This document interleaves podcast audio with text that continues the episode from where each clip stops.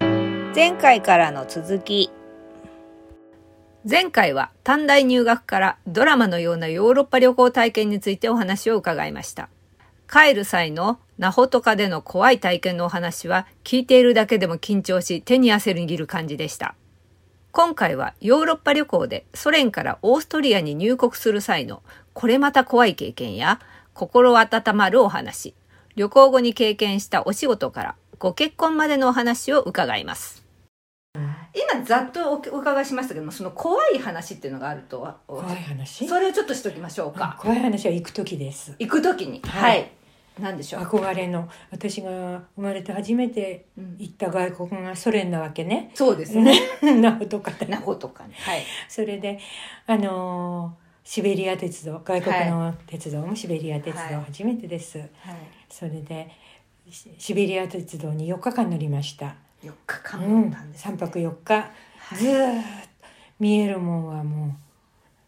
そうれ平原だけでもねえっと季節は何月ですかえっ、とね、5月10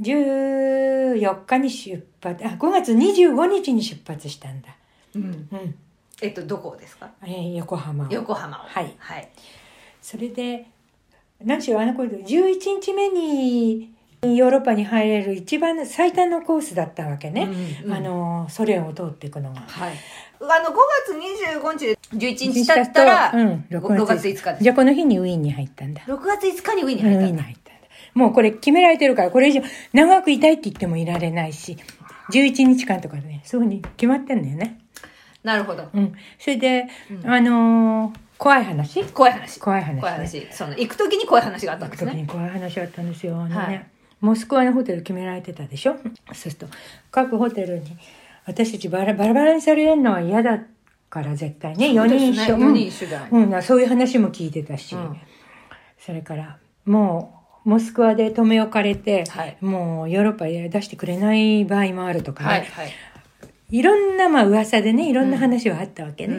うんであのすごい緊張してたんだけど、うんまあとにかく4人で4人一緒のあー部屋じゃなくてもいいから隣とかね、うんとにかく4人一緒にしてくださいっていうことで行ったでしょ、はいそれで無事その出発のオーストリアに出発するっていう朝、うんその前にねあのパスポートをね、うんあのとにかくあの預かさああ預からされちゃううんわけ、渡す渡す渡さないといけないんだそう、ね、今で今でももう今ねヨーロッパやなんかでパスポートこうちょっと預けても別にそんな心配はないけど、なんか嫌な感じだったわけ、うんもうパスポートねうん4人分も、うんうんとにかく渡さなきゃいけないの,、うんあの通訳の人もそう言うからさ、渡してあの歩かしてもらえるのかなとかなんか言いながらね、それでうーんすぐそのまた隣にドイツ人の夫妻がいたわけ。はいで出発の日あの何時にの発のうんウィーン行きっていうのはもうソ連のね、うんあのあのあれが決まってあの、うんモスクワの空港に何時まで行かなきゃなんない、うんで私たちはねあのホテルから観光行くのもねうん素晴らしいね、うん自家用車でもって移動するわけはあこれもうソ連がそのもうそれ用意してるんですそかう用意してんのはあのねボルガっていうね、あはなんて言うんだろうねその当時の自家用あの普通のあのセダンなんだけれども、はあの2倍ぐらい大きいのあはあだから4人いつも一緒にそれ乗るためにそれやでボルガが迎えに来てではい空港まで連れてってくれるんだけれどもはあもう出発時間迫ってるのに来ないのねそれでホテルの人にうんうんあのあれをあのパスポートうん返してくれって言っても返してくれないのやっぱり。はそうするともう出られないじうんうんうんゃうんん。でもう飛行機は出ちゃあう。はいはいそれをして、そのドイツ人の人もうねん、あの、ドイツ人のあのハインツさんっていう夫うん夫婦だったんだけれどもはいね、ハインツさんたちはね、奥さんの方なんてもう本当にね、色の白い人がもっそうになっちゃうんうんうんって、もう、どうしようどうしようって言ってる時に、あの、一人の日本人のうんうんモスクワ駐在の人がはいて、その人あがはあ助けてくれたわけ。あの、その方がロシア語で、うん。だからロシア語の通訳の人もその日来ないのよ、全然。通訳の人とにかく来ないで、とにかく、うんあのーパスポートあパスポルトとかね、あー一生懸命言ってさ、もあの、ホテルの人にね、あの人はいニエットとか言ってね、もう、う、すんごい怖かった、あの子の人たち、女の人たち。もう全然わかんない、わかんない、わかんない。ノーノあー。パスポートノうんうんー。で、 もう、で、で私たちの旅行ももうこれまでだって、もうしょうがないねって言ってねん、だけど、あの、うん変なことになんないきゃいいけど、うん、だからその時に私思思ったのが、あの北朝鮮に拉致された人たちあーその気持ちよもういろんなもう最悪のことが、うん、もう日本に帰れない、うん私たち4人でこれもうずっとうん、ソ連にあれするのかしらとかいろんな悪いこと考えてうんうんね、もう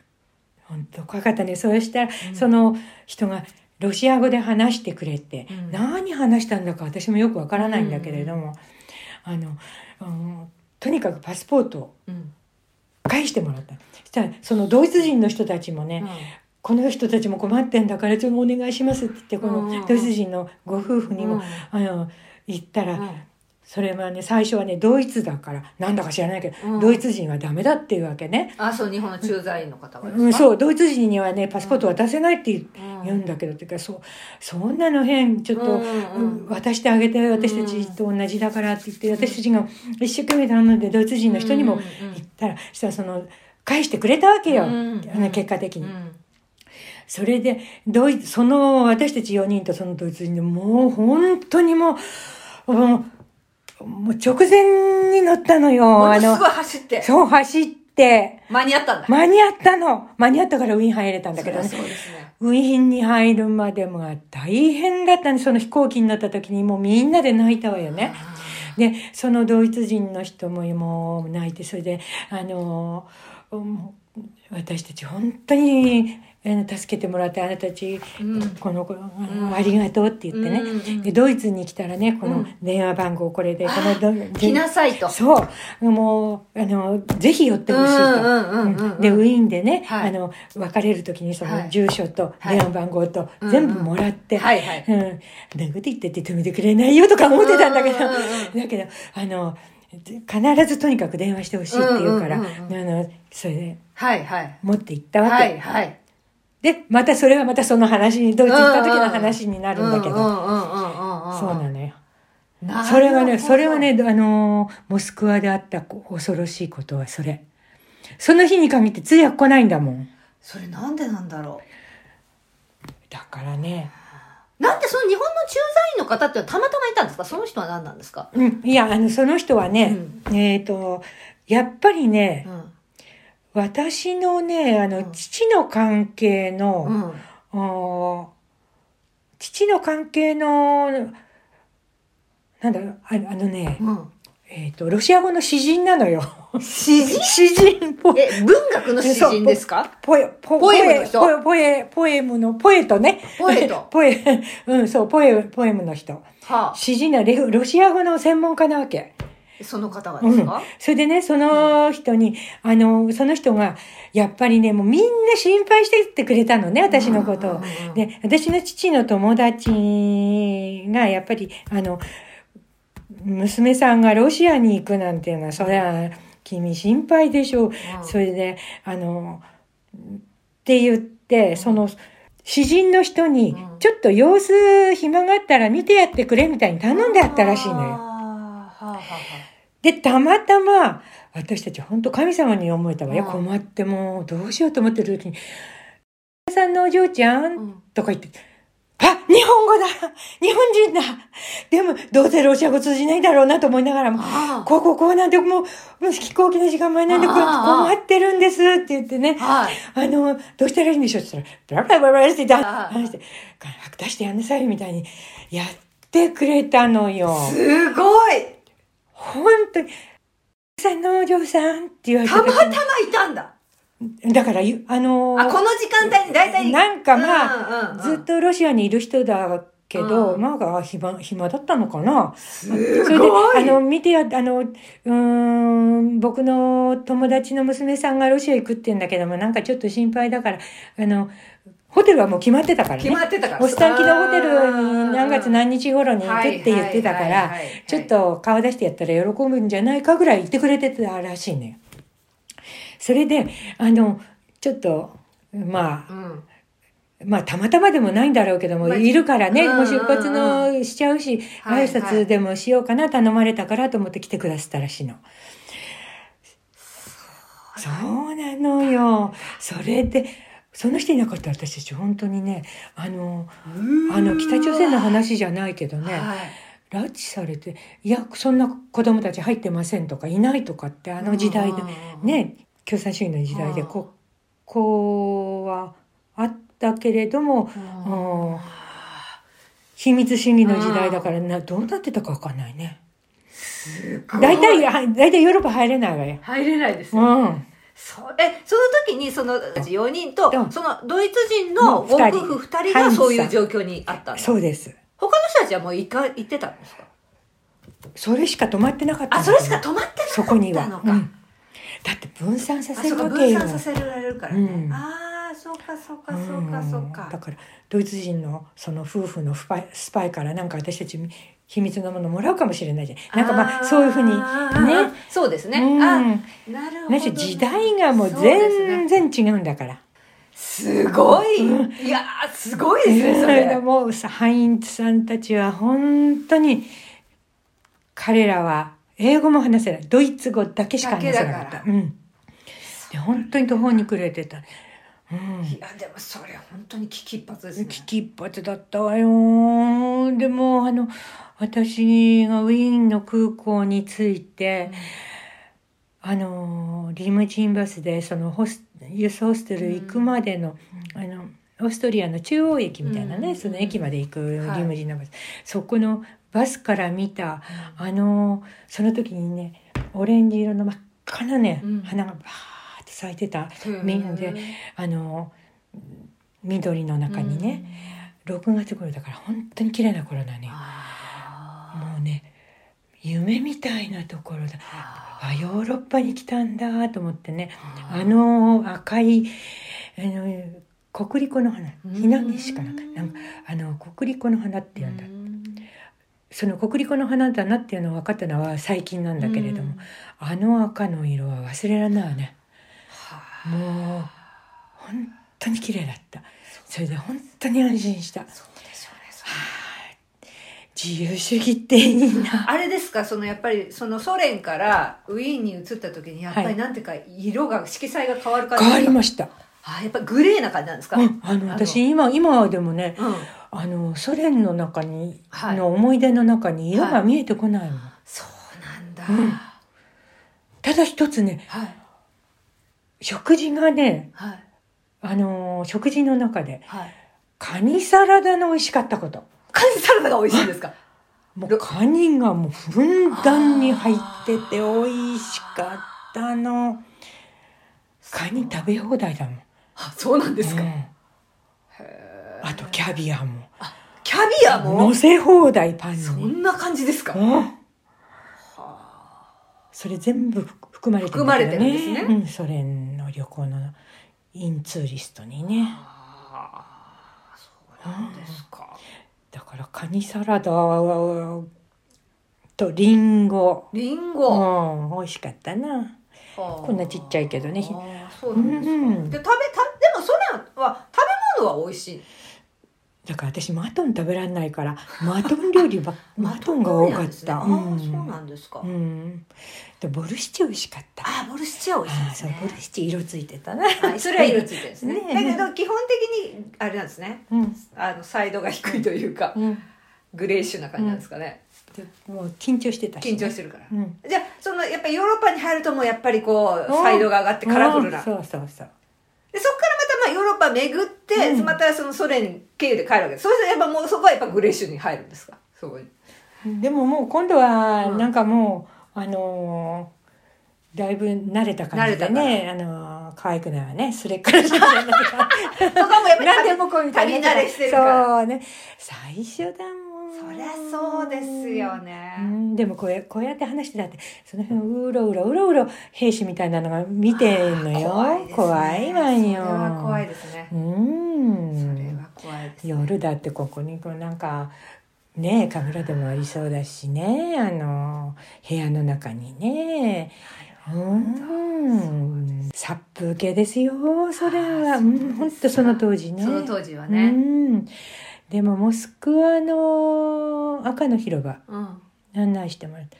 あやっぱり全然違ってましたねあ、そうですか。うどういうふうに、どんな感じなんですか。だって本当に赤の広場だともうもう真っ赤なんですか。それでものすごい行列があって、ああ、そうなうんんでもすのすごい行列でどうしたのかと思ったらあれレーニンのうん。レーニン病うん。遺体があってそれをお参りする人たちの量ああーの行列だったのねうんそうそんなそんな時代だからうん私たち。ち外国人だから、うん外国人は脇から入れんのね、ああ、うん、そうすぐにね入れんだけどものすごい行列だったしいやあーすらごいな本当いろいろ思い出させていただいいえいえいえいえただきましたあとりがんでもとないですえその次にそのドイツのお話はきお聞きすることできますかなんかドイツドのイツソの連との関係でう、うんそのその話でそれもななんかお話があっておっしゃってましたよね、はいそこは続くんですドイツ入ったら、まあまずその連絡してほしいそうそうユースホステルはうんあの予約してあったけれども、あの自分家にうん泊まりなさいって言ってくださったうのん、ね、はい、だからユースホステルから電話したんですよね、うんとにかくねうんそしたら本当に出てきてはいあの車で迎えに来てくれてはいでユースホステルの人に話して「今日からは僕の家に泊めるから」って言ってそこキャンセルしてくれて、え私たち4人をハインツさんのうちの屋根裏部屋に、は求めてくれたそうハイさんのお家はご立派なお家だったんですか今思うとねそんな豊かな人じゃなかったんですよ。ああそううなんですか、んでも私たちにとっては豊かな人うだったんうんうね、んあのいわゆる工場の工員さんだったのねはあ、うんそれでなぜ私たちとモスクワで会ったかってういん、うと、なぜ一緒だったのあのね、えー、とあの人はねデュッセルドルフの郊外に住んで、うんデュッセルドルフだったんですよね、うんでデュッセルドルフの郊外に住んでる人でで工員さんではいなぜその人が日本に来たかっていうとはいデュッセルドルフっていうのはその頃あの日本がもう駐在員をいっぱい送り込んでた頃でしょデュッセルドドイツのデュッセルドルフ、あーうん、かそうなんだそれでうんそのハインツさんがうん日本人が大好きでうん私たちを止めてくださったみたいにうんすごくうんあのー日本の駐在員うをん可愛がってくれよくしてくださったんですってはあ、それでハインツさんをうんあのー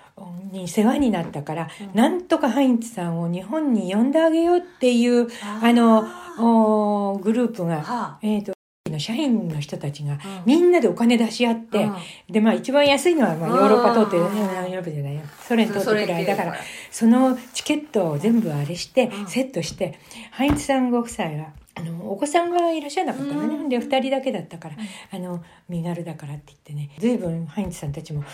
ちょっとどうしようかと思ったみたいだけども、それで日本に来てご招待したんごです招待して1ヶ月ぐらい行ってですごく楽しかったんですあっ日て。本でがね、また日本人も親切じゃない、うんそうそうですねいう意味ではねそうですよねんだからはるばる来てくれたっていうんで、うん昨日社員あげてみんなでね、あのーうん日本中京都や奈う良ん、や観覧してくださあーそう観光しっててハインツさんもそれほど豊かな人じゃないから、うんあのーうん日本に来て豪華旅行をする人たちじゃ、うんとは違うから、うんうんうんそれでもそういう思いをして、うんあの帰れたってすっごくあなるほどの幸せな気持ちで、うんモスクワまで来たらそういう怖い目にあって はいはいはいなるほど、自分たちももう一巻の終わりかと思ったのうんと、そしたらうん私たちがしたんじゃないけど親切な日本のまた女の子たちうんに救われたと、うんでなんとかお返ししたいっていうことで、ううんんあの日本で受けたうん親切を、うんあなたたちにお返ししたいからっていうもこうとなんかめっちゃ素敵な話もうた ただでもらっちゃったみたいな私たちはねいやーすごいで1週間、一週う間、ん、1週間ね3食昼寝どころかも う案内をもういいし本当に休まったやっぱりそれなりにねうんヒッチハイクだあユースホステルの貧乏なー旅行をずーっと続けてきたかうらんうんうんうんその1週間は本当にあの休まったいやーそれでちょっとデュッセルドルフのちょっと郊外だから、うん近所の人たちもドイツ人もね、うん珍しいからね、うんハインツが日本の、うんこう4人もねうんあれして、だからガーデンパーティーみたいガーデンパーティーったって本当に質素なのよ、うんソーセージ焼いて食べるだけなんだけど、うう毎日それでヒルデさんっていう奥さんがもう、はいいろんな豆料理とかね、うんあうのんドイツのね、はいはいドイツ料理マイシュポテト作ってくれたりね、はいはいうん、それで毎日毎日1週間そこで過ごしたの。すごい。うんそれはすごいですねよ。かったわよそしたらそこでやっぱりハインツさん、うんあの日本人の社員とまだ交流があったから駐在してうたん日本のその社員の人とも私たちお友達になって、あーまた日本帰ってきてからずっとお付き合いあ続いたわよ。そうなんですか。なんかだからねもう旅行っていうのは本当にそう人の縁で、ツアーとかそういうのではない旅行はハプニングの連続だうし、ん人との親切そうですねもらったりね。すごくたくさんあの私の人生では随分宝物だよねいっぱいもらったからやっぱり私もいくらか親切な人になったと思うのいやーあすごい親切にしなきゃってねうんだから私も子供には随分あの旅行させたりとか、うんうんそれも貧乏旅行なるべくね、うんさせるようにししたわよねそうですうんか宝ですね宝ですね本当に旅はいいですよ素晴らしいですねいや素敵なお話です ね本当にうんいやーそれすごいなあれですねこの旅行バージョンだけでも本当各国全部聞きたいですね詳しくあるんべです別途うんまたの機会じゃあちょっと旅行は面白いと旅思う行面白いちょっと旅行バージョンちょっと別途また、うんあのさせていただきますはいでそれで旅行からえっと戻りましたはい戻戻りりまま3ヶ月の旅行から戻戻りりままししたたその後どうされるんですかその後はね、はいそう私も自分で忘れてることがあるわねまあそうでもねそ日うにですちとかそういうのはねやっぱりもう強烈なこれは思い出だからねうん覚えてるんです、8月14日に戻ったんですよはい8月14日にお戻りになれたんですねはい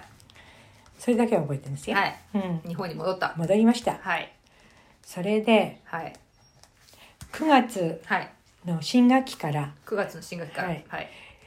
あのー友達がはい「えーあなた何するの何もすることないんだったらちょっと手伝って」っていうことではいそれがちょうどその友達が結婚かなんかが決まりそうだっていうの、うん辞めるからはいでその手伝ってっていう仕事が、はい東 大のはい植物学の教授のはあの助手だったんですよ。えそうお助手え助手あのお助手友達がですかあのそうそう友達がね。はあの友達が助助手助手って言うとあのいわゆる助手だと思っちゃうねそうじゃなくてはいえお茶組ああまあそういうそういうなんかいろんなそうそうそう雑務をやる方そうだそうったんですねそう東大の東大の植物学の教授でのも日本の権威です、はいでそれこそあの1日700円とか、は そんなもうちょっとよかったかなはいなんかそれでもいいとにかくもうんう何もね、うんはい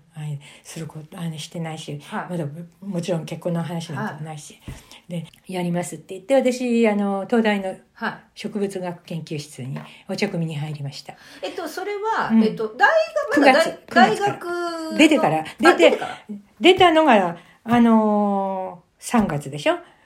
3月あにそうか卒業しましたでし卒業ょしたで後5にそう月かそれでもそうかそううか。それってんでもそうかそうかう、う。ん、そうですよね。うん卒業した後に旅行したんすぐにどんどん行かないとねそうかそうかどうせかダメだからねそうかそうか5月そうか25日に出発しました。それで、まあ、9月に戻ってきて、うんそれで、そ今度はその東大の助手バイト。そうそうそう、バイト。たまたまそれが転がり込んできたんですね。そうです。それがね、週4日ぐらいちょうどいい感じだったのなね。るほど。終了。月火と木金とかなんかそんなのね。はい。うん。それで、ね、私、植物のこと全然知らないし、はいど何ですかって言ったら、あの、先生はいろいろ百科事典とかなんかにうこう、んうん。原稿を書くじゃない、はい。その、それをね、清書するとかね、あ